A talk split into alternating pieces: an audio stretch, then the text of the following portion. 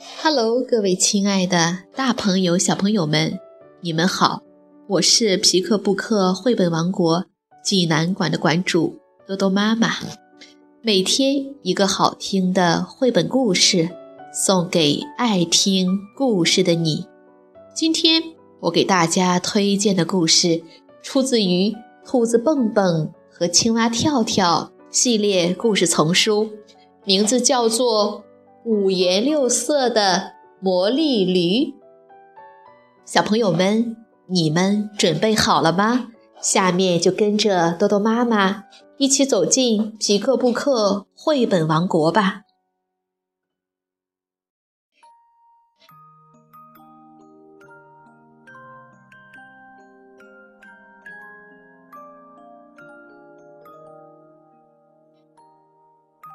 五颜六色的。魔力驴，德国马蒂亚斯·约特克文图，孔杰翻译，贵州人民出版社出版。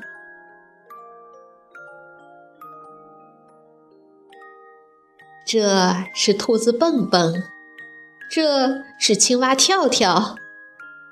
兔子蹦蹦和青蛙跳跳是最最要好的朋友。他们从早到晚都待在一起，一起玩，一起听音乐，一起笑，一起吃东西。不过，这个你们已经知道了。一个阳光明媚的早上，蹦蹦和跳跳决定一起去郊游。他们在长满鲜花的草地上跳舞。在金灿灿的庄稼地上蹦跶，玩了一个小时，终于玩累了，他俩就找了一个小池塘休息。今天的阳光可真好啊！蹦蹦把跑得发烫的脚丫子放进了水池里。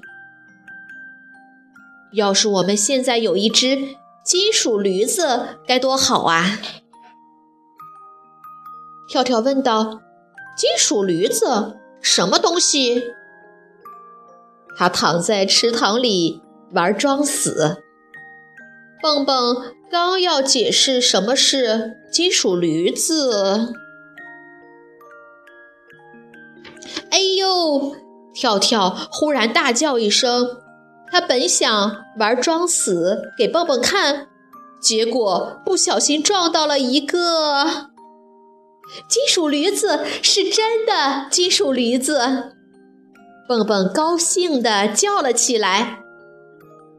这是一辆生锈的、看上去已经坏了的自行车，不知道是谁把它扔在了池塘里。什么鬼东西！跳跳一边骂着，一边揉着自己的脑袋。蹦蹦想了想。我们干脆把它带回去修好它。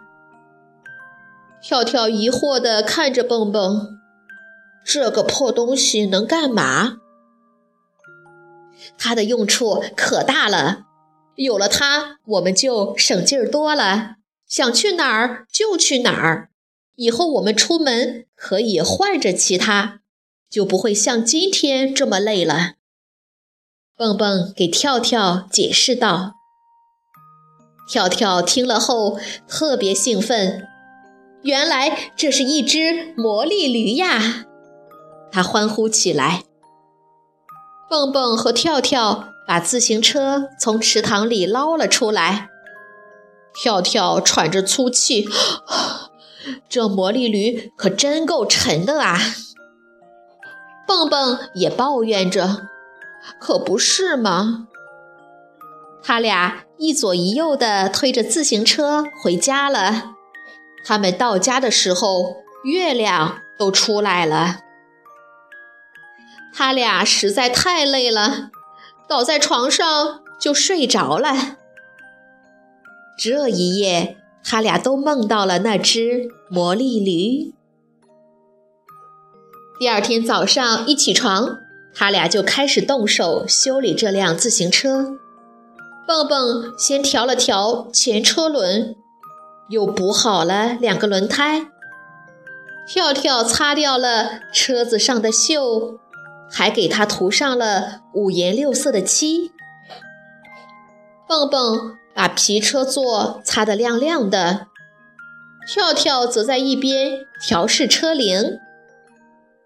尽管声音听上去已经很沙哑了，大功告成，旧自行车变成新的啦，真漂亮！蹦蹦感叹了一声：“是特别漂亮。”跳跳反驳道：“这是一辆五颜六色的魔力驴，你先试试吧。”蹦蹦扶着跳跳坐，蹦蹦扶着跳跳坐到车座上。蹦蹦刚想告诉跳跳要先握住车把手。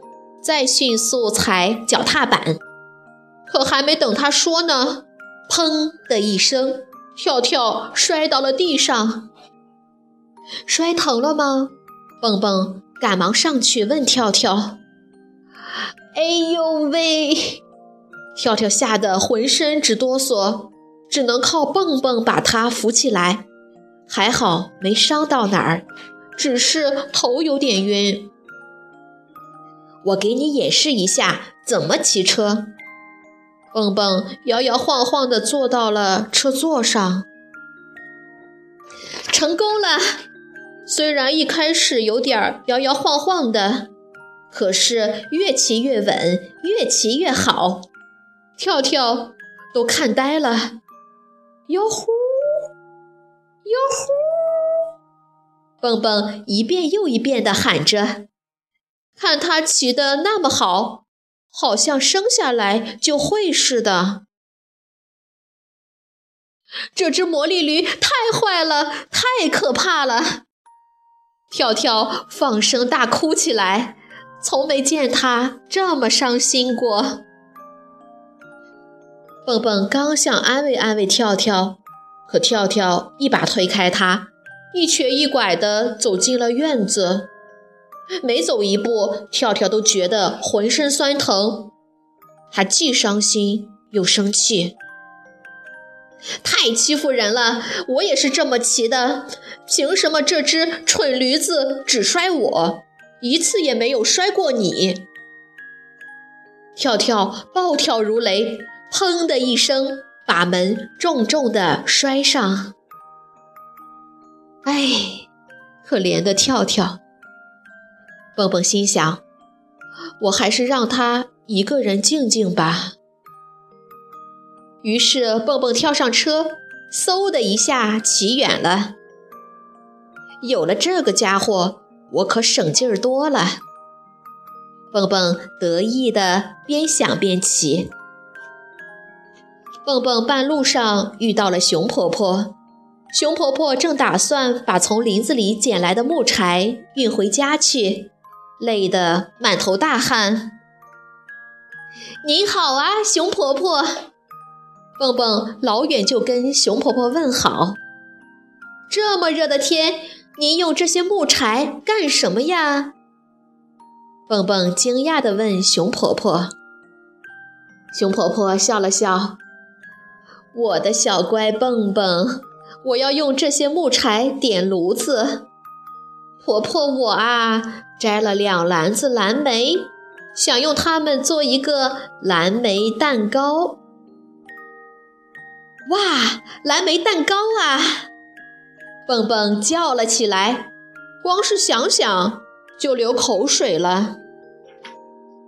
需要我帮忙吗，婆婆？蹦蹦问道。不用了，这些木柴太沉了。婆婆摇摇头。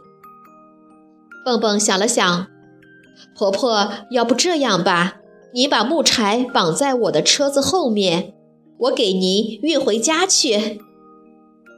说干就干，趁着蹦蹦运木柴回家，婆婆又到林子里捡了一些新的木柴。当婆婆把新捡的木柴扎好的时候，蹦蹦刚好回来了。好像工厂的流水线啊！哈哈，婆婆笑得合不拢嘴。